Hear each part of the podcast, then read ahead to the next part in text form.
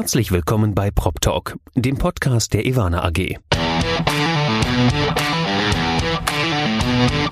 Wir lassen Leute zu Worte kommen, die es wissen müssen.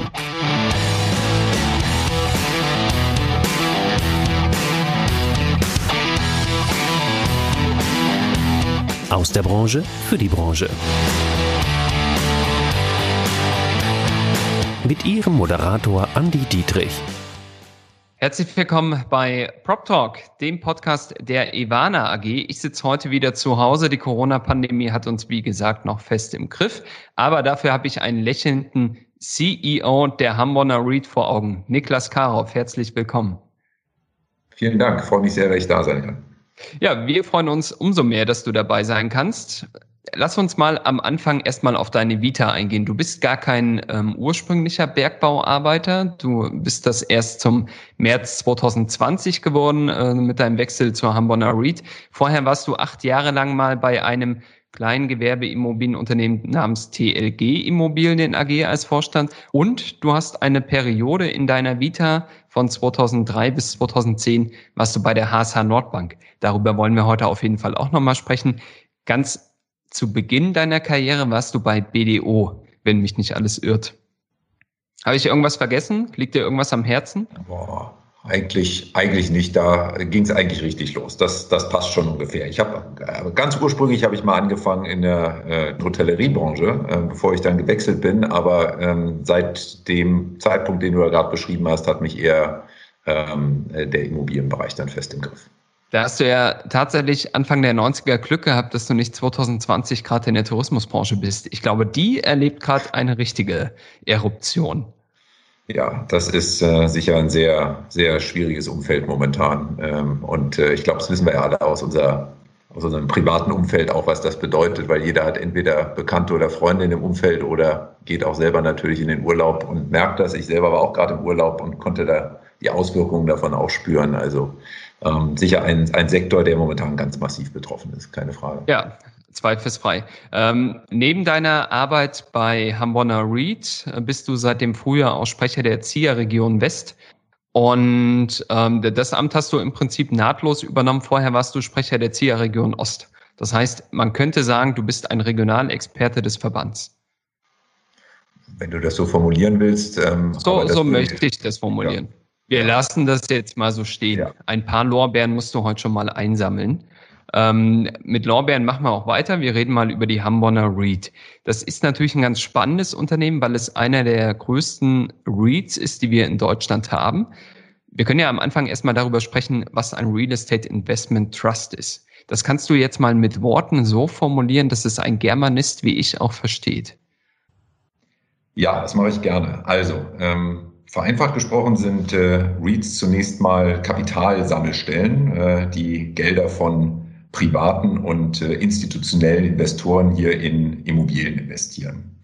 Ähm, ja, und die besondere Rechtsform als REIT ist dabei äh, je nach Land äh, etwas äh, unterschiedlich mit äh, bestimmten Vergünstigungen, ähm, aber auch mit diversen Auflagen verbunden. Ja? Ähm, deutsche REITs beispielsweise sind von der Körperschafts- und Gewerbesteuer befreit und müssen im Gegenzug hierfür ihre Erträge weitgehend an die Anleger ausschütten. Ähm, ja, und äh, nicht zuletzt aus dem Grund äh, sind REITs hier vielfach für Anleger interessant, ähm, die kontinuierliche Rückflüsse aus ihrer Investition anstreben. Ja. Und äh, darüber hinaus ähm, sind die REITs bei uns hier in Deutschland ausschließlich börsennotierte Immobilienaktiengesellschaften. Wodurch die Anteile im Vergleich zu zum Beispiel bestimmten Immobilieninvestmentfonds hier grundsätzlich jederzeit ohne etwaige Haltefristen äh, gehandelt werden können.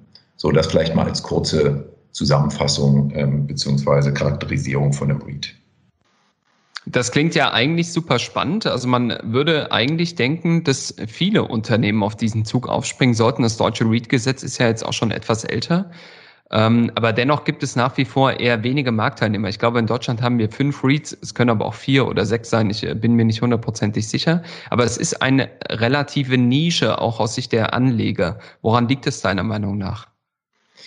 Nun ja, also die REITs, wenn man sich das international anschaut, haben eine sehr lange Historie. Es gibt Länder, ähm, wo es äh, sehr, sehr umfangreiche ähm, umfangreichen REIT-Sektor gibt, also zu nennen zum Beispiel vorderst sicher die USA, aber eben auch Australien und andere Länder. Ähm, da haben die REITs auch schon eine sehr lange Historie. Da sind die Märkte auch über, über viele Jahre und Jahrzehnte kontinuierlich weiter gewachsen. In Deutschland ist das ja in der Tat äh, vergleichsweise zu anderen Ländern eben noch eine relativ neue Anlageform. Ähm, und dazu kommt, äh, dass die Gesetzgebung hier bei der Einführung der REITs auch Beschränkungen vorgenommen hat, insbesondere damals politisch getrieben mit dem Interesse, ähm, dass man diese, diese REITs eigentlich auf gewerbliche Immobilien-REITs beschränken wollte. Ähm, und deswegen findet man bis zum heutigen Tag auch ausschließlich äh, Gewerbe-REITs und keine Wohnungs-REITs in Deutschland. Ja, dennoch seid ihr natürlich ein äh, Big Name in der REIT-Industrie, aber auch in der deutschen Immobilienwirtschaft. Ihr verwaltet 1,6 Milliarden Assets under Management, äh, seid im S-DAX notiert und ihr habt über 60 Prozent Retail, könnte man sagen, im Bestand oder kann man sagen. Zweifelsfrei. Nun hat Retail, also Einzelhandel, ja in den vergangenen Monaten ganz besondere Herausforderungen durch die Corona-Pandemie ähm, zu meistern gewusst oder war gezwungen, diese zu meistern. Wie bewertest du denn die letzten Monate? Das waren ja auch deine ersten Monate im neuen Konzern. Ja, ich denke, das äh, war sicher ein besonderer Start, ähm, äh, der sich mir da dargeboten hat. Ähm, einerseits wurde ich da sehr freundlich und äh, kollegial aufgenommen von unserem Team. Auf der anderen Seite, zwei Wochen nach dem Start, mehr oder weniger, ähm, haben wir dann schon unsere Betriebsaktivitäten, jetzt zumindest die im Büro, weitgehend runterfahren müssen aufgrund der Corona-Situation. Und dann war ja im Grunde von einer Woche auf die andere doch vieles anders. Ähm, ich denke, wir haben jetzt rückblickend ähm, auf die ersten fünf Monate, ähm, haben die Zeit insgesamt gut gemeinsam durchgestanden. wir haben äh, sicher die Situation, dass äh, eine ganze Reihe von unseren Mietern äh, massive wirtschaftliche Herausforderungen zu bewältigen haben momentan. Gleichwohl hat sich das bei uns bislang nur eingeschränkt wiedergespiegelt. Das heißt, wir haben einen, einen Großteil unserer Mieten bekommen wir stabil. Ähm, Im März, April ähm, gab es da mal eine größere Delle. Ähm, zuletzt ist das wieder ganz äh, deutlich nach oben gegangen, fast auf das Niveau ähm, von Vor-Corona-Zeiten. Ähm, allerdings ist auch das jetzt erstmal nur äh, ein aktuelles Bild. Ja, ich denke, wir sind, fahren alle auf Sicht. Ähm, auch die nächsten Wochen und Monate noch und müssen sehen, wie sich das weiterentwickelt. Aber unterm Strich kann ich mal sagen, als im März, als es losging und wir uns intern hingesetzt haben und gesagt haben, operativ, so wie viele andere auch natürlich, was bedeutet das jetzt für uns? Ähm, da haben wir intern auch mal ähm, andere Szenarien durchgespielt und insofern ähm, retrospektiv jetzt auf diese ersten fünf Monate, glaube ich, sind wir bislang hier mit dem blauen Auge durchgekommen. Da muss man auch sagen, ihr habt natürlich relativ viel Food im ähm, Portfolio und wenig High Street Lagen, oder? Ja, das ist richtig. Ähm, ganz klar, unser, unser ähm, Retail-Bereich ähm, ist sehr stark beeinflusst ähm, durch ähm, Lebensmittel geankerte Immobilien. Ähm, aber ich glaube, da muss man den Kreis auch noch ein bisschen weiterziehen. Ja, diese, äh, wie man so schön sagt, äh, systemrelevanten Bereiche, je nach genauer Abgrenzung, gehen ja noch weiter. Also ob man da jetzt ein, ein Discounter, Lebensmitteldiscounter oder ein Vollsortimenter hat oder ob man da auch eine Apotheke hat oder ob man da auch eine Drogerie hat ähm, um mal ein paar weitere Beispiele zu nennen, das sind ja alles ähm, Geschäfte, die auch während der Shutdown-Phase ähm, offen bleiben konnten und die natürlich dann auch stabile Einnahmen äh, generiert haben. und darüber hinaus gibt es ja auch eine ganze Reihe von anderen Mietergruppen noch, äh, die auch während Corona weiter normal arbeiten konnten. Und äh, da wir davon ganz viele im Portfolio haben, haben wir davon auch ganz klar profitiert. Ne? Das, ist, das ist sicher sehr hilfreich gewesen. Super. Mit deiner Person bei Hamborner kam ja auch eine, ich will mal sagen, etwas veränderte Strategie auf. Zumindest hatte ich kürzlich, ich lese jetzt mal das ganze Zitat vor, weil ich es einfach so schön finde, in der Immobilienzeitung gelesen, wie ihr euch aufstellen wollt. Du hast gesagt, wir wollen unseren Chorbestand weiter ausbauen, aber unseren Fokus gleichzeitig auch auf managementintensivere Immobilien erweitern, also auch größere Vermietungsthemen, Refurbishments, Flächenerweiterungen und Repositionierungen angehen. Das bedeutet, ihr nehmt auch mehr, ich sag mal, Risiko in Kauf und ihr wollt äh, noch stärker an der Immobilie selbst arbeiten. Was genau habt ihr vor? Also, ich spreche jetzt mal so ein bisschen in Bildsprache. Ähm, äh, muss ich so vorstellen wie so eine, wie so eine Torte vielleicht. Ja, die Hamborner kommt aus einer Historie mit sehr stabilen, sehr sicheren Erträgen ähm, auf Basis von einem insgesamt sehr attraktiven Portfolio. Ja, kaum Leerstand ähm, äh, und äh, langfristig abgeschlossene Mietverträge und dadurch eben eine hohe Sicherheit bei den, bei den Einkünften. Ähm, das schafft eine ähm, in Verbindung mit der Qualität der Immobilien selber, also sprich, was die, was die Standorte und auch die Gebäudequalität angeht, schafft einfach eine sehr sichere Basis. Und nach vorne raus wollen wir einfach schauen, dass wir aufbauend auf dieser Basis ähm, aus Sicht der im Interesse der Aktionäre eben schauen, ähm, noch zusätzliche Potenziale zu identifizieren und dann auch zu heben. Wie, wie machen wir das? Das machen wir einmal, indem wir ähm, vorhaben, draußen Immobilien zu erwerben, die einfach noch ein höheres Wertschöpfungspotenzial haben. Ähm, zusätzlich ähm, zu dem, äh, was sich ohnehin schon aufgrund des, des normalen Mietgeschäfts ergibt.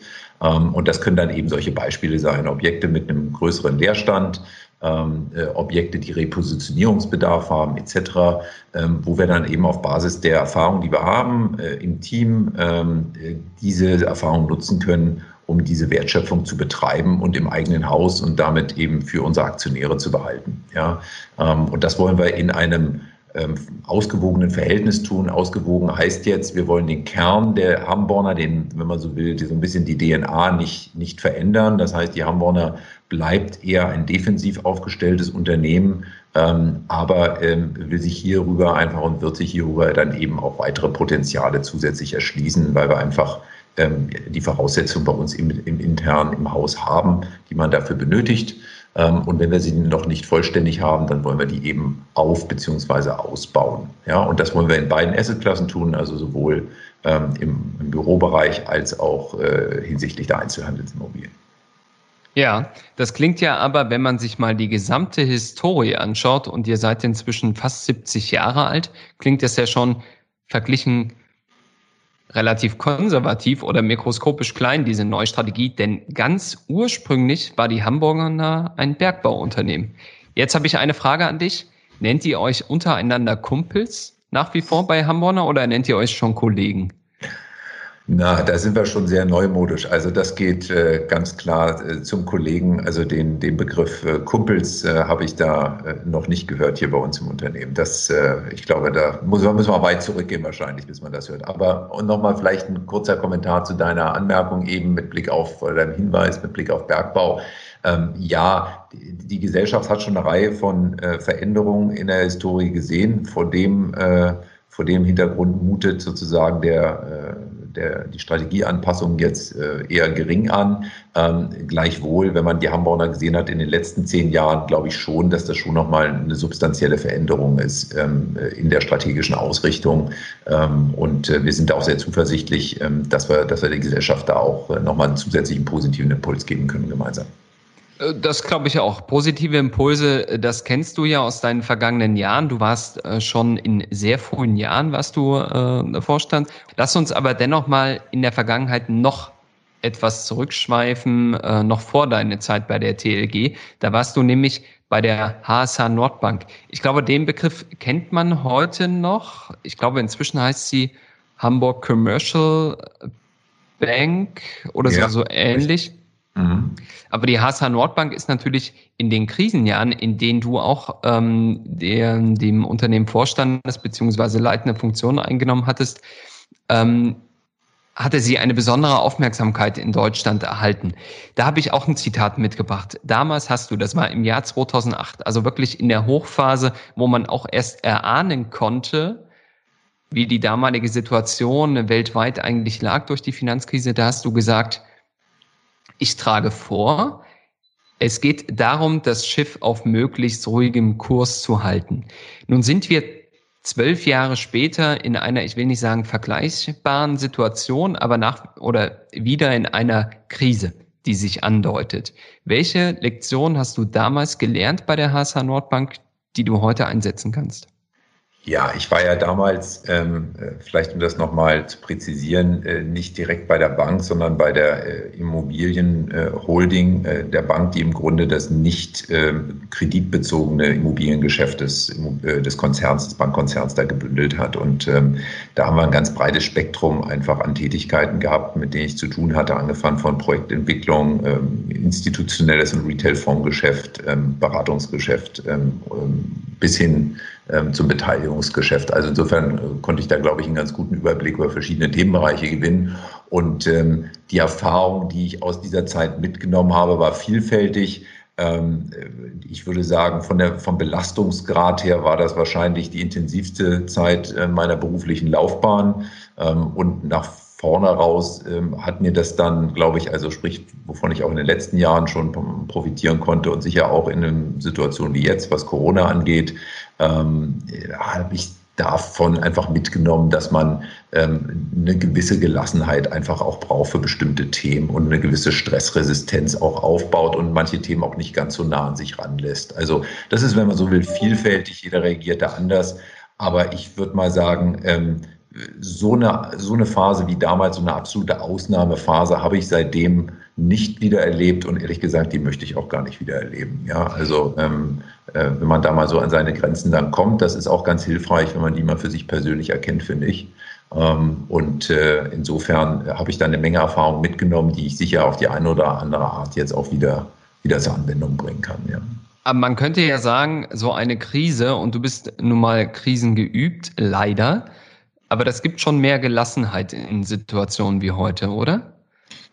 Ja, also ich glaube, wenn man äh, in der Lage ist, für sich selbst ab und zu einfach mal ähm, die Themen auch zu reflektieren, sich selbstkritisch zu hinterfragen und auch mal, mal einen Schritt zurückzunehmen in Phasen, wo besonders viele Themen auf einen ein äh, auf einen einwirken, dann hilft das gerade in so einer Krisensituation ganz gut. Ja, ähm, denn eine Krise ist ja davon auch unter anderem oftmals äh, geprägt, dass eben ganz viele verschiedene Faktoren gleichzeitig sich ein Stück weit kumulieren, äh, in einem krisenhaften Szenario dann in der Regel meistens negativ ähm, und in kürzester Zeit eine ganze Reihe von Entscheidungen bedürfen, ähm, und dazu ähm, äh, man selber dann eben permanent unter Stress gesetzt wird. Ja, ähm, und ich glaube, wenn das alles zusammenkommt, dann ähm, hilft es einfach, ähm, ein Stück weit Erfahrung zu haben bei sowas. Also das ist klar, das ist, weiß man dann erst, wenn man glaube ich, diese Erfahrung mal gemacht hat. Und insofern, die Erfahrung ist für mich, eine wesentliche Erfahrung für mich ist,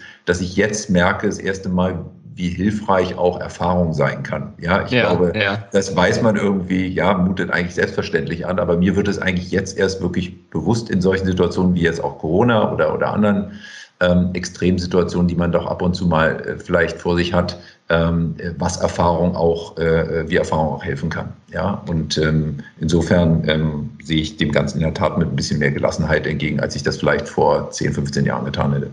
Wir hatten ja so einige spannende Gespräche in den letzten Prop Talk Folgen. Eines davon war ja mit Wolfgang Schäfers, der war zwar einige hundert Kilometer von dir in Hamburg entfernt, allerdings hatte er, ähm, beziehungsweise auch Hans Volkens, der ja äh, auch darüber gesprochen hat, ähm, ja ähnliche Herausforderungen zu meistern.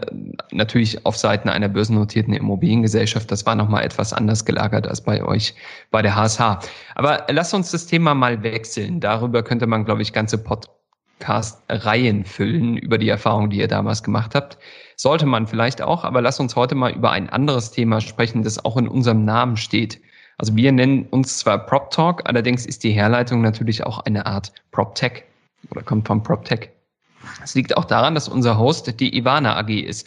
Du hast zu mir mal gesagt, in den äh, Monaten zwischen TLG und Hamburger Read hast du dir mal die Zeit genommen und dir Technologien angeschaut, beziehungsweise auch Startups angeschaut. Hast du in der Zeit etwas gesehen, das besonders dein Interesse geweckt hat?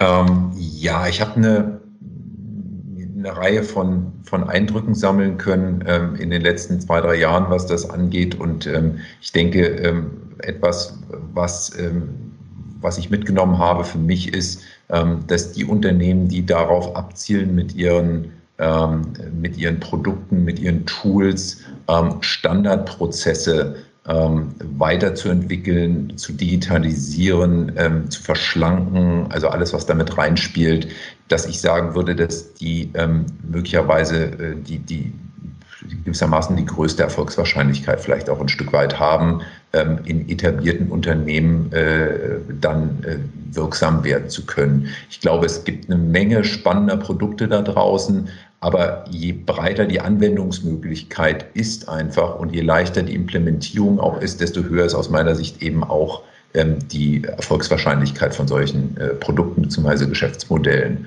Und ähm, insofern ähm, versuche ich natürlich immer, wenn ich solche Produkte sehe, auch gleich zu, mir zu überlegen, wie schnell kriege ich so ein Produkt integriert in die Struktur, äh, wie aufwendig ist es, die Mitarbeiter da mitzunehmen bei sowas ähm, und gar nicht so sehr erstmal an die Kosten oder den sonstigen Aufwand zu denken, sondern wie passt das eigentlich in die Gesamtstruktur des Unternehmens rein? Und wir sind heute so äh, umgeben von so vielen verschiedenen Softwareprodukten und Anwendungen, ähm, dass, glaube ich, so eine relativ, äh, dass so eine Fragestellung einfach extrem wichtig ist, ähm, wenn man sich solche Produkte anschaut. Ja, also Anwendbarkeit ähm, steht für mich da ganz, ganz weit oben, ähm, weil ansonsten überfordert man irgendwann auch gerade kleinere Organisationen damit, ähm, mit der Komplexität, die solche Produkte dann auch mal mit sich bringen. Ja. Also könnte man auf Deutsch auch sagen, dass dieser reine Marketing-Effekt von jungen Unternehmen, diese PropTech-Bewegung war ja zu vielen Teilen auch ein Marketing-Thema für etablierte Unternehmen, dass das heute vorbei ist und dass wir uns wirklich die Frage stellen müssen, erstens, wie schnell können wir es implementieren, welchen Mehrwert bringt uns das und wie können wir dadurch die Prozesse bei uns effizienter gestalten? Ich denke, es hängt grundsätzlich ja, aber ich glaube, es hängt sicher noch mal ein bisschen vom Unternehmen ab. Also wenn man äh, ein Unternehmen hat, was äh, vergleichsweise groß ist, ähm, was es sich auch erlauben kann, eben mal so ein bisschen Trial and Error stärker äh, zu machen, was solche Produkte ähm, angeht, ähm, dann schauen die vielleicht noch mal ein bisschen anders da drauf. Ja, also im Sinne von, wie kann ich vielleicht auch selber so eine Produktidee noch mitgestalten, weil ich selber für mich den Anspruch hege ähm, und die Kapazitäten dafür habe, äh, selber hier nicht nur Empfänger von der Leistung zu sein, sondern die eben selber mit zu kreieren. Ja, solche Unternehmen gibt es ja inzwischen auch. Ähm, wenn ich jetzt auf unser Unternehmen ja schaue, auf die Hamburger, dann ist es so, ähm, wir haben eine überschaubare Größe, ähm, was die Organisation angeht. Wir sind schlank aufgestellt wir, wir sind sehr committed, ähm, uns mit diesem Thema intensiv auseinanderzusetzen, tun wir auch schon. Ähm, Digitalisierung spielt bei uns eine ganz große Rolle jetzt ähm, im Unternehmen auch schon seit, seit Jahren und, und jetzt nochmal nach vorne aus noch stärker als bislang sicher. Aber wir müssen genau überlegen, äh, wie wir mit den Ressourcen einfach umgehen. Ja, also äh, Zeit, Geld ähm, und, und sonstige Kapazitäten. Ähm, und da werden wir uns nicht erlauben können, einfach äh, 20, 30 Tools einfach mal auszuprobieren intern, um dann ein halbes Jahr später zu merken, ähm, dass die eigentlich gar nicht reinpassen, sondern wir müssen so einen Vorselektionsprozess einfach äh, betreiben. Ähm, und ich glaube, das muss jedes Unternehmen für sich selber äh, entwickeln, diesen Weg, äh, wie, wie viel rechts und links ähm, sozusagen sie sich da erlauben können. Aber das klingt ja so, als ob du durchaus an einer eigenen, sehr konkreten Digitalisierungsstrategie bei Hamburg arbeitest. Ist das bei euch Chefsache? Also liegt das bei Niklas Karow auf dem Tisch? Also das Thema Digitalisierung bei uns intern äh, tatsächlich ist, ist sozusagen bei, bei mir verortet, jetzt mal auf der Leitungsebene, aber das ist jetzt auch eine Frage einfach der Zuordnung im Rahmen der äh, Geschäftsverteilung und der Aufgabenverteilung bei uns. Und ja, klare, äh, klare Antwort. Ähm, äh, wir sind derzeit dabei, da eine Digitalisierungsstrategie für uns für die nächsten Jahre eben aufzubauen. Ähm, aber das ist ja ein lebender Organismus. Ja, also wir fangen jetzt nicht an, da irgendwie monatelang Sachen aufzuschreiben, sondern ähm, äh, das ist so ein bisschen ähm, Plug and Play. Ähm, das heißt, wir haben laufende Projekte, äh, die schon kurz vorm Abschluss stehen, die schon von einer ganzen Weile angefangen wurden. Ähm, wir haben Themen, die wir jetzt neu aufnehmen. Äh, wir haben ein paar neue Impulse gekriegt. Wir haben Mitarbeiterumfrage gemacht intern, ähm, um nochmal eine Ideensammlung zu kreieren, äh, um auch die Eindrücke mitzunehmen von Mitarbeitern, die sie selbst hatten, vielleicht auch aus den Gesprächen mit anderen Marktteilnehmern. Und insofern daraus aus, äh, ausfließend ähm, gibt es dann halt bei uns äh, eine mittelfristige Digitalisierungsstrategie, um uns da einfach auch äh, noch besser aufzustellen. Also ich kann dir sagen, der Podcast hier wird insbesondere von äh, Tech-Unternehmern und äh, digitale Unternehmen gehört. Die werden sich jetzt alle reihenweise bei dir melden. Na, das ist doch wunderbar. Aber keine Sorge, ich werde deine E-Mail-Adresse nicht in die Show Notes schreiben. Nein, ähm, alles gut. Aber dann bin ich doch an der richtigen Adresse hier. Das ist doch gut. genau. Ähm, ja, ich habe dich, glaube ich, lang genug gequält. Allerdings habe ich noch eine Sache auf meinem Zettel stehen, eine Kirsche, die ich über dich auspacken möchte. Du hast dich da ein bisschen schwer getan. Aber was ich mal gehört habe, ist deine Frau schon, dass deine Frau schon zum 16-jährigen Niklas Karow gesagt hat, Niklas, du bist heute schon wie ein 40-Jähriger. Was hat sie denn damals gemeint? Ja, Oder glaub, heute gemeint er? Ja, ich denke, das wird mich immer verfolgen, aber das hat sie ja in der Tat äh, als Eindruck offensichtlich mitgenommen. Mal, meine Frau und ich äh, kennen uns schon, seitdem äh, sie sozusagen 16 war. Ich war ja zwei Jahre älter. Und ähm, wir sind zwar nicht seit äh, dem Zeitpunkt jetzt äh, zusammen, äh, geschweige denn verheiratet, aber wie gesagt, damals haben wir uns kennengelernt und sie hat das offensichtlich als prägenden Eindruck von mir damals mitgenommen äh, in der privaten Runde, dass ich schon äh, sehr alt, ja, vielleicht auch ein bisschen altklug wirkte. Ja, lag vielleicht auch daran, dass ich äh, damals schon mit 16 äh, gerne äh, Jacketts getragen habe. Ähm, interessanterweise damals äh, mehr Jacketts wahrscheinlich als heute, insbesondere während Corona-Zeiten, aber das nur am Rande. Also insofern, das ist vielleicht so ein bisschen ein Merkmal, was mir, was mir angehaftet äh, hat äh, seitdem und äh, ja, kann ja jeder für sich selbst beurteilen, zumindest in meinem Freundeskreis, die, die mich schon so lange kennen. Ja, aber ich meine, du, du warst, du hast gesagt, du warst kein Popper. Also nicht so richtig. Nein, also ein Popper war ich, glaube ich, nicht. Ähm, äh, das, das nicht. Aber ich hatte so ein paar äh, prägende stilistische Merkmale, sagen wir es mal so. Ja. Unter anderem das Sakko. Aber genau. schön, das äh, Sakko ist dir treu geblieben. Ich habe dich schon ein paar Mal im Sakko gesehen. Ich hätte dich jetzt, das hätte ich jetzt nicht besonders äh, bemerkenswert gefunden, aber den 16-jährigen Niklas Karow im Sakko, das hätte ich mir gemerkt. Ja, das, da bin ich sicher, ja. Ja, Niklas, vielen herzlichen Dank, dass du dir die Zeit genommen hast für das sympathische Gespräch. Ich kann äh, dir und deinen Kumpels bei der Hamburger Read äh, nur alles Gute wünschen, euren Mietern natürlich nur das Beste und äh, sagt vielen herzlichen Dank für deine Zeit. Ja, auch an dich lieben Dank, Andina. Vielen Dank.